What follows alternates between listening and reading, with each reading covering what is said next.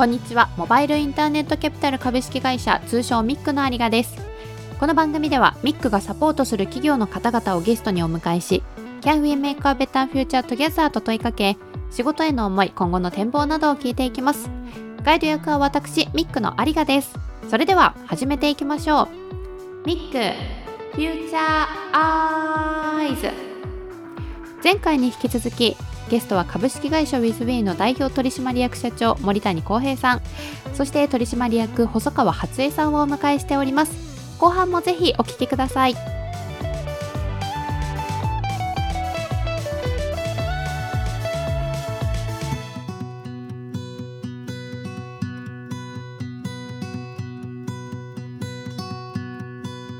今お話に出ていた学校ですとか法人向けに習慣化プラットフォームスマートハビットをこう提供されているということなんですが例えばよくある事業モデルとして自社で教材を作るだったりですとか自社で言語が学習できるアプリを作るとかプロダクト開発っていうのは着手はされてないっていう理解で合ってますか？そうですね。今そこをしに行こうとは思っていなくてそれをするよりは習慣化の領域をもっともっと多分今の50倍ぐらい強化できると思っていてであるなら人間の行動変容をもたらすためのシステムとかテクノロジーを強化していきたい。AI などももう入れに行っていて予測演算モデルっていうのも樹立されてきているんですけどやはり習慣化の領域を極めたいと思ってます。でその後コンテンツを作るということは出てくるかもしれないですけれどもただ今コンテンツプロバイダーさんってすごいそこには血と汗と涙があって我々のコンテンツプロバイダーさんもお客さんなんですよね。コンテンツプロバイダーさんあってこその弊社でどちらからも両軸で私たちお金をいただいてるんですけどやっぱりものすごい努力をつぎ込まれてるので全体最適というかそちらはそちらを磨くし私たちはこちらを磨くとなる。結果的に一番いいものが一人一人のユーザーに届くんじゃないかなとは思ってます。御社のプラットフォームを提供していくときに一番届けたい企業さんがあったとしてそこの方々に最適解だなっていうコンテンツを御社のパートナーさんの中から選んでそこと御社のプラットフォームを組み合わせて提供するっていうようなイメージになるんでしょうか？あおっしゃる通りです。コンテンツのプロバイダーさんってさっきおっしゃってましたけれども数ある中から御社が目利きして選んでいくっていうところでかなり選抜はされていくと思うんですけれどもパートナーシップの関係っていうのもすごく重要かなとは思うんですがその血と涙と汗をコンテンツに注ぎ込んで作ったものを御社のプラットフォームを介することでさらに大きな効果を出していくっていうのがすごく大きなインパクトを社会にも与えていくのかなっていうふうに思っているんですけれども実はあの弊社の元木今回のインタビューの前にちょっと聞いたことがありまして投資の決め手だったりですとか今後期待することなんかを聞いた時にですね教育領域がそもそも事業成長に時間をすごく要する領域なので辛抱強い事業運営が必要っていうふうに判断をしていてでそこが森谷さんのその事業に対するすごく誠実な取り組みだったりですとかさまざまな事例から学ぶ姿勢が素晴らしいからこそ辛抱強い事業運営っていうのがされていると思うしまたあの周りの細川さんはじめメンバーの方々のサポートが組み合わさって今後社会にものすごく大きなインパクトを出していくんじゃないかっていう期待とあとはユーザーの離脱防止っていう作業に目をつけたっていうところがすごくユニークな点だと思うっていうふうに言っていたんですけれどもこの辺りミックからのこういう視点っていうのはどういうふうに受け止めてらっしゃいますか？本当に本木さん鋭いなというところはありますね。我々が見ているのって一人一人のユーザーさんが本当に一人一人ちゃんと使って成果を上げているかで習慣化して終わりなところでは最近なくなってきていて法人は特に。習慣化した結果成果上がらなかった我々そこ責任もちゃんと負って全部分析するんですよ。一人一人ですよ。このユーザーさんはこの傾向でここの回答率だったからこうだったのでここのポイントでこうしていったら良くなると思われるまで出しているんです。カスタマーサクセスっていう概念が SARS のビジネスだとありますけどあれってユーザーさん1人だったりするんですけど我々は全員見てますね。なので完了率とかメンターとか言ってますけどやっぱり一人一人のユーザーさんがちゃんと価値を感じるかどうかっていう価値を感じるポイントがあってそれってやってることを想像しなきゃいけないし何かちょっと不満があったらメンターが寄り添わなきゃいけないし結果何が起こるかというと愛着が湧くんです。やってるサービスに。続いていくんですけどどうも世の中のアプリケーションもそうですし教育のコンテンツもそうですけど、まあ、そこまでのところは今やられていないようには思っていてであればすごく泥臭いんですけど我々がそこを届けることができるんじゃないのかなっていうふうには思ってますね。想像しただけでも気が遠くなる気はするんですけどやりたいなとは思っても実現できる方はごくごくわずかなのかなっていうエネルギーの注ぎ方としてそれをやりたいなよしやろうって言って実行できているのは何でなんですか？そうですねやっぱりユーザーさんの喜びの声が本当にパワーになるというか人生変わりましたみたいな声いただくんですよ。でそこに何百万円もお金使ってるわけじゃなくて数万円だったりとか月々数千円でそうした成果が上がることで喜びの声が実際直接メンターに届きます。でこれって結構泣いて喜んだりとか辛くて泣いてたりとかそういうことも実際生じてるんですけどユーザーの喜びの声がパワーになるというか私たち自身挫折も何度もある中で前向きに人生持ってくるように努力しながら来てますけどそうした喜びの声なんじゃないかなというふうに思いますね。ホームページの方でこれ拝見した言葉なんですけれどもビジョンがこう100億人に達成感をっていうことでここに今の森谷さんがおっしゃってた言葉が全て詰まっているのかなと前向きな一歩が世界中で増えて達成感を味わう人を増やしますっていうふうにおっしゃってたかなと思うんですけれども細川さんやっぱりユーザーの方々からの達成感だったりですとかそういう喜びの声っていうのが一人一人社員の方々にとってのやりがいだったりモチベーションになっているっていうのは感じますか？そうですね。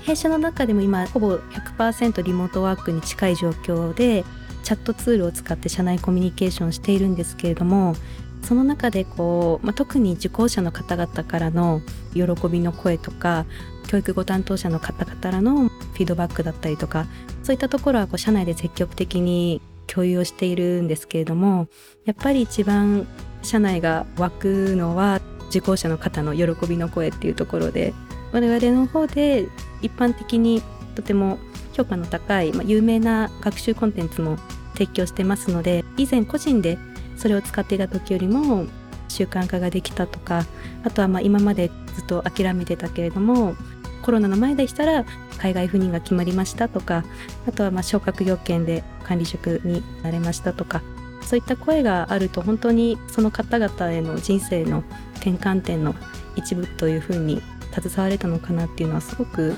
嬉しい瞬間だなというふうに思いますね。伴奏っていうところにだいぶ費用がかかるんじゃないのかなっていうふうにイメージしてたんですが数字を拝見したらですねだいたい4ヶ月から6ヶ月の学習期間トータルで1名あたりミニマムだと1万円台なので月換算するとま2000円台ぐらいになるのかなと思うんですけれどもかなり低価格でそれでも90.9%の平均受講完了率っていう高い成果を出してらっしゃると。この圧倒的な結果をアンカーに出し続けてらっしゃるんですがなんでこんなことが可能なんですかっていうのをお聞きしたかったんですが。やっぱり初期段階でのちゃんとした巻き込みとか行動に対する報酬メンターがちゃんと褒めなきゃいけないだとか、あと自分の感情を伝えなきゃいけないだとか、はい、いろいろ要素はあるんですよ。裏側で独自で開発した仕組みを持っているのは結構強いと思ってまして実際に全てのありとあらゆるアクションですよ。データに格納されますのでデータの分析がかかるんですね、はい、そうすると、はいはい、どこのポイントが一番適切だったかというのがどんどんどんどん賢くなってきますんで今1万人なんですけどもそれぐらいの蓄積があるというのは結構大きな武器にはなってますね。今こういったコロナ禍でオンラインを使って学習する機会っていうのがかなり増えてはきているかなと思うんですね。実際他社との差別化っていうところ御社の強みっていうのもちょっとお聞きしたいなと思うんですがいかがでしょうか？一番ベンチマークしているのは金額はある程度かかりますけれど成果はものすごく上がるというサービスは世の中今どんどん出てきてますね。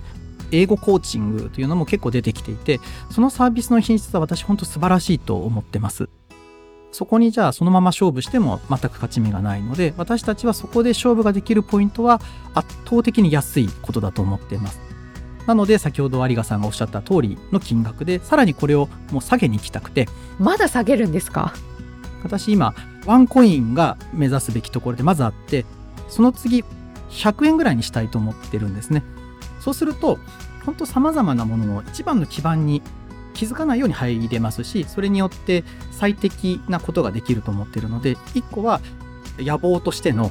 コスト圧縮。とにかく極限までいけるとこまで業務効率化を進めて安く安く安くただ利益も上がるっていうのを目指しに行きたいなと思ってます。ただ進捗を追う伴走するだけではなくて振り返りをしてデータとともになぜこうなったのかとか今後どうすれば学習プログラムがより良くしていけるのかっていうところのなぜっていう部分があらゆるものが可視化されていくっていうところが割と人の熱がこもった分析なんですけれどもその部分も込みで弊社のサポートのスマートハビットだと思ってますので強みというか特徴という形になりますね。私も英語学習でいろいろ調べた中でやっぱり圧倒的な結果を出すってなると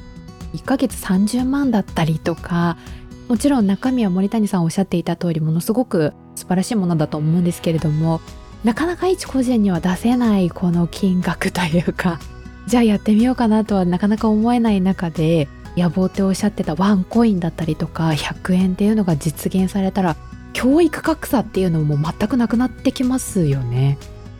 目指すべき世界でまあ、スマートハビットのプラットフォームを作り上げた後は私自身は開放してもいいかと思っていて独立の志がある教育事業者さんとかいっぱい世界中でいらっしゃってプラットフォームを使ってやれば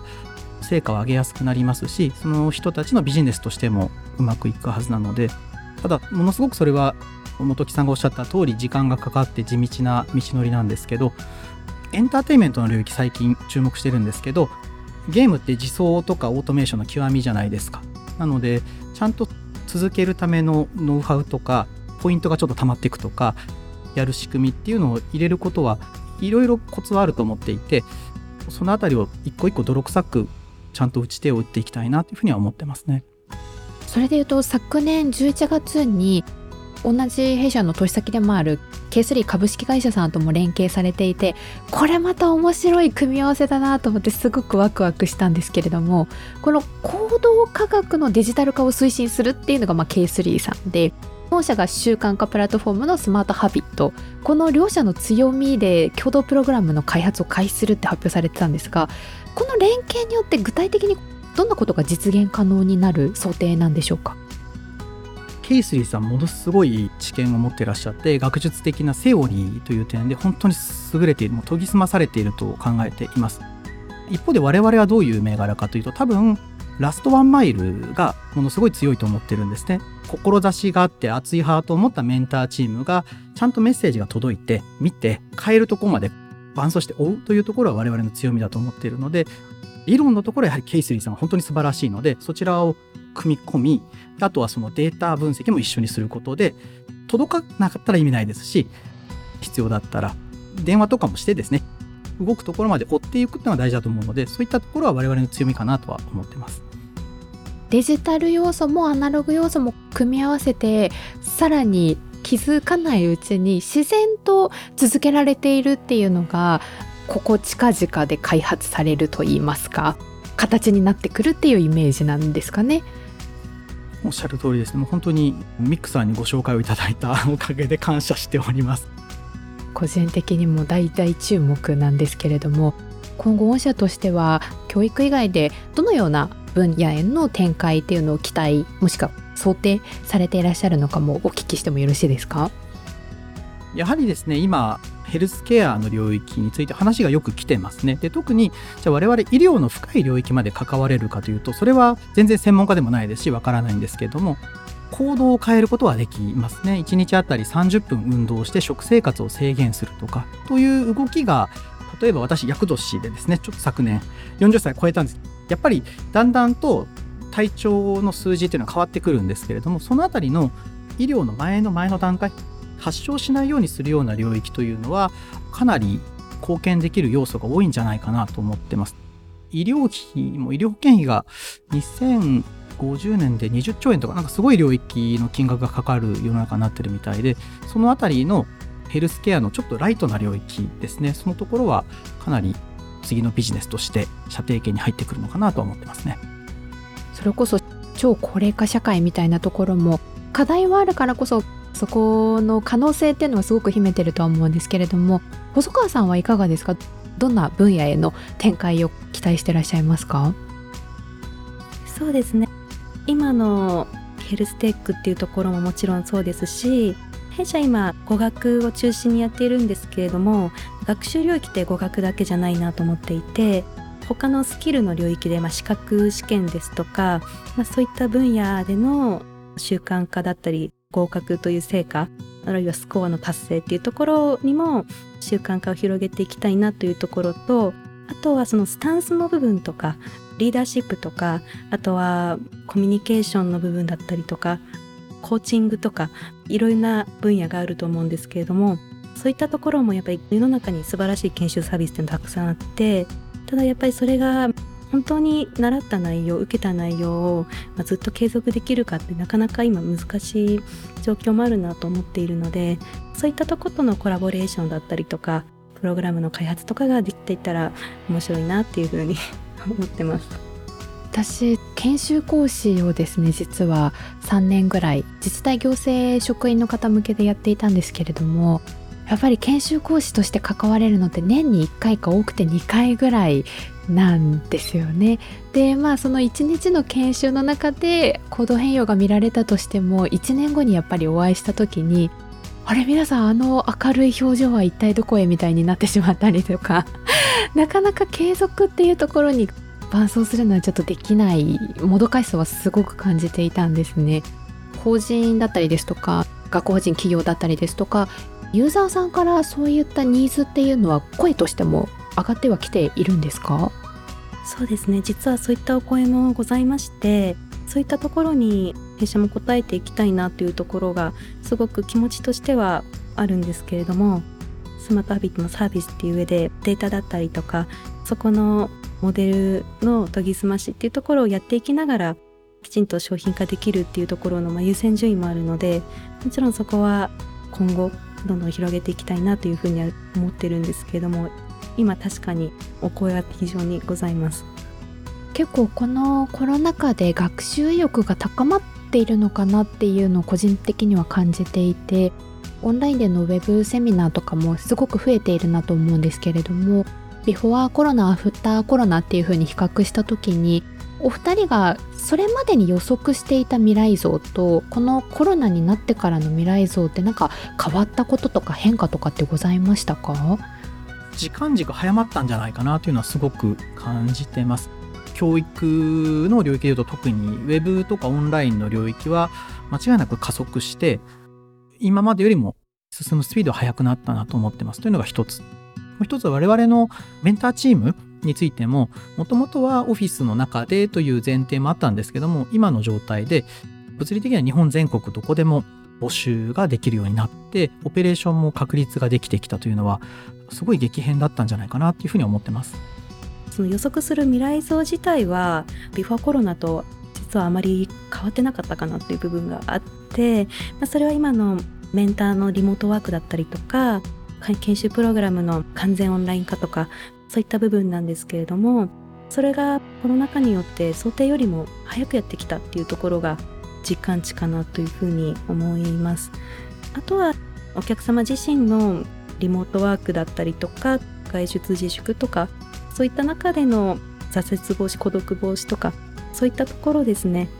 先ほど森谷さんの方からも習慣は一人では完結しないっていうような話もありましたけれどもそこがオンライン上でスマタビットのところでメンターチームもおりますし一緒に学習する仲間っていうところもプログラムの中でできるのでそういった観点での孤独防止とか離職防止とかお手伝いができるのかなっていうふうに思いました。コロナ関係なくですね今後の社会の中で確実に本社台頭されていくと思うんですけれども最後にミックではですね Can we make a better future together と呼びかけをしているんですがお二人がこの授業を通じて実現していきたいというふうに思い描いているそれぞれのより良い社会ベターフューチャーがどんな社会なのかをお聞きしたいと思うんですが私たちのスマートハビットっていうのを通して誰もがやっぱりなりたい自分だとか、まあ、上達させたいことっていうのはあるかなというふうに思いますのでそこをまあ自分ならできるっていうふうに感じられるようなそれがまあ誰もが成長が実感できる未来というか行動に移せるっていうところが気軽にそれが習慣化が生活の一部になっているようなそんな世界になるといいのかなっていうふうに多くの方が最初の部分で挫折してしまってその時にちょっと自分には難しいんだとかそういったところを感じてしまうっていうのはすごく辛いことだなと思っていてそういった自己効力感といいますか自分でも挫折しても自分の意思だけじゃなくて IT やこういった仕組みを使って気軽に何度でもやり直せるっていうような、そういったところが社会の一部になってるような未来になってるといいなっていうふうに思ってます。ウィズビーの創業の時に作った会社のロゴがあってハートマークにちょっと折れ線グラフで最後右肩上がりなんですけど僕はやっぱり人間ってそれぞれ一人一人の人生の物語を生きているんじゃないかなっていうふうに思ってます。100億に人口は増えてきますけど中間層の人たちも増えて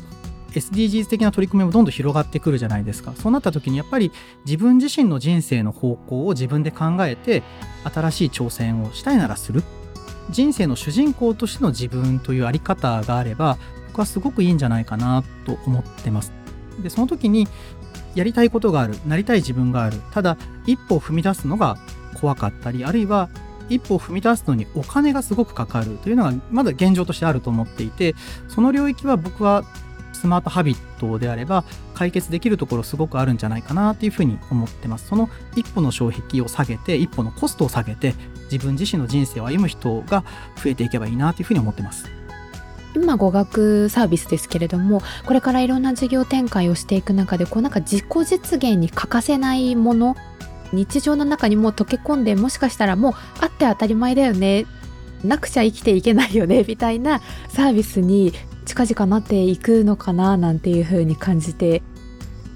本日はですね改めて株式会社 WizWe の代表取締役社長森谷康平さんそして取締役細川初江さんにお越しいただきました。お二人ともお忙しいところありがとうございました。どうもありがとうございます。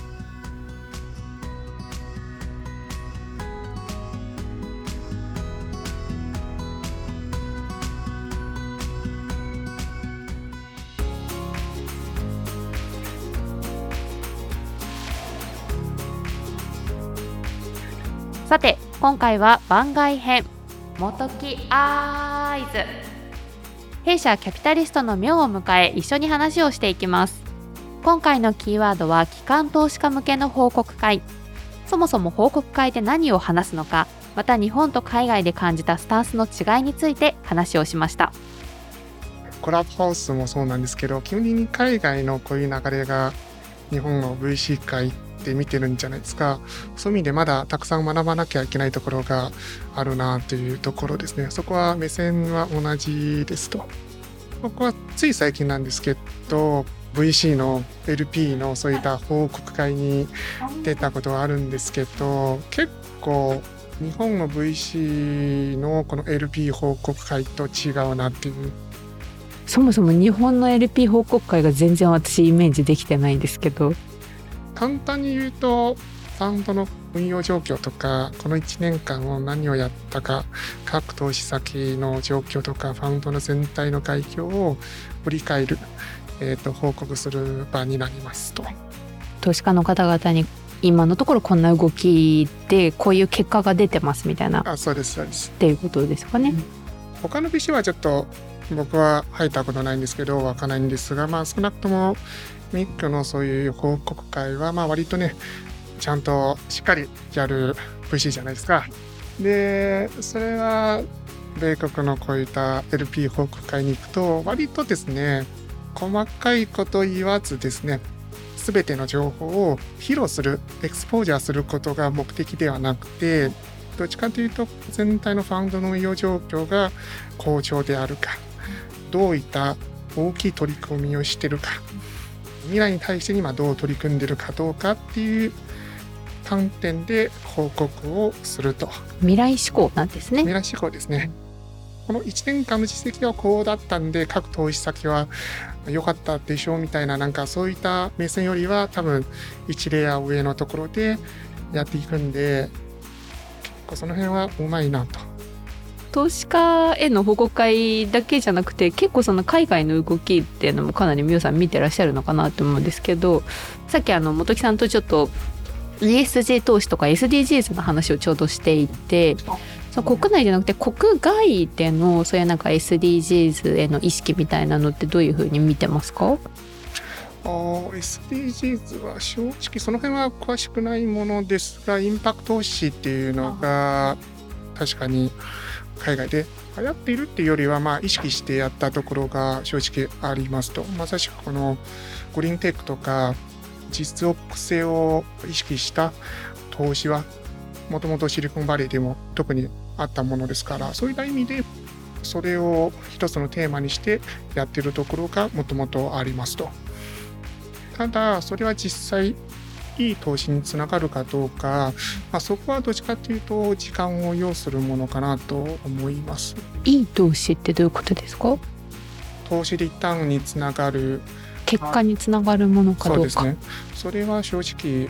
その文脈は広すぎるんでその中で例えば環境改善のものと食料問題改善するためのものかまたはなんかそういった新しいエネルギー発展させる系はだいぶそれぞれの分野によってですね成長のスピード感とか違うのでその辺は一概には言えないんですが多分それぞれの特徴が色があるんじゃないかなと思いますね。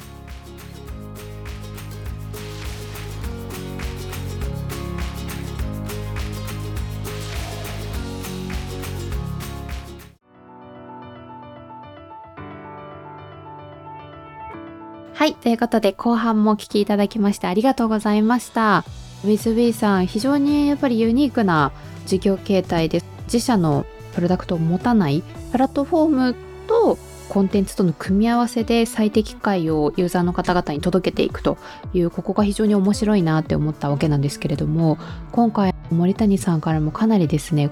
力強い未来像が出てきていて、ワンコイン500円での実現だったりですとかゆくゆくは100円でっていうこの話もですね全然しかも夢物語とかではなくてできると思ってます。し一部ちょっともう実現化が見えてきているっていうところでお話をいただいてものすごくワクワクしました。今後語学学習に限らずですねそれこそフィットネスだったりですとかヘルスケアですとかいろんな事業展開が可能だと思うんですけれどもこの WithWe さんのプラットフォームがあることによっていいプロダクトだったりとか優れたサービスを作ったけれどもなかなかユーザーの方に使いこなしていただけないとか本来のポテンシャルを発揮させてあげられないみたいな悩みを持っている会社さんにとっては本当に救いの手だと思うんですよね。ただユーザーさんにとってはあくまでも黒子役と言いますか実際に使うコンテンツしか見えてないと思うんですよ。ただその裏には実はエンドユーザーさんが確実に成果を出していくために WithWe さんのスマートハビットですねが導入されていて知らないうちに伴走してもらって結果が出せているというのが近い将来いろんなところにスマートハビットっていうのが導入をされていてそれこそ従来通り一人で悩んでどうにか走りきるっていうのがもう本当に数パーセントの人しかできなかったっていう日常が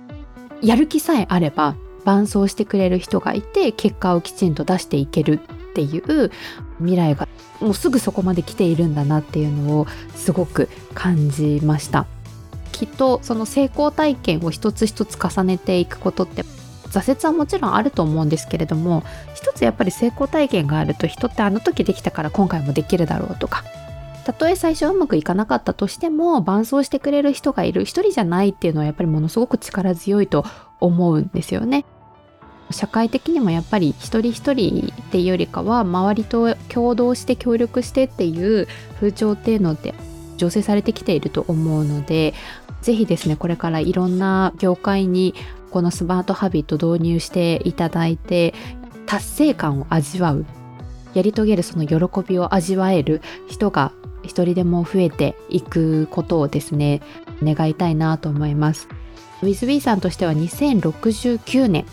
までにですね累計ユーザー数100億人を目標とされていて2024年の IPO を目指して今事業を走らせていらっしゃいます。ぜひですね弊社もパートナーとして陰ながら伴走をさせていただければなというふうに思っております。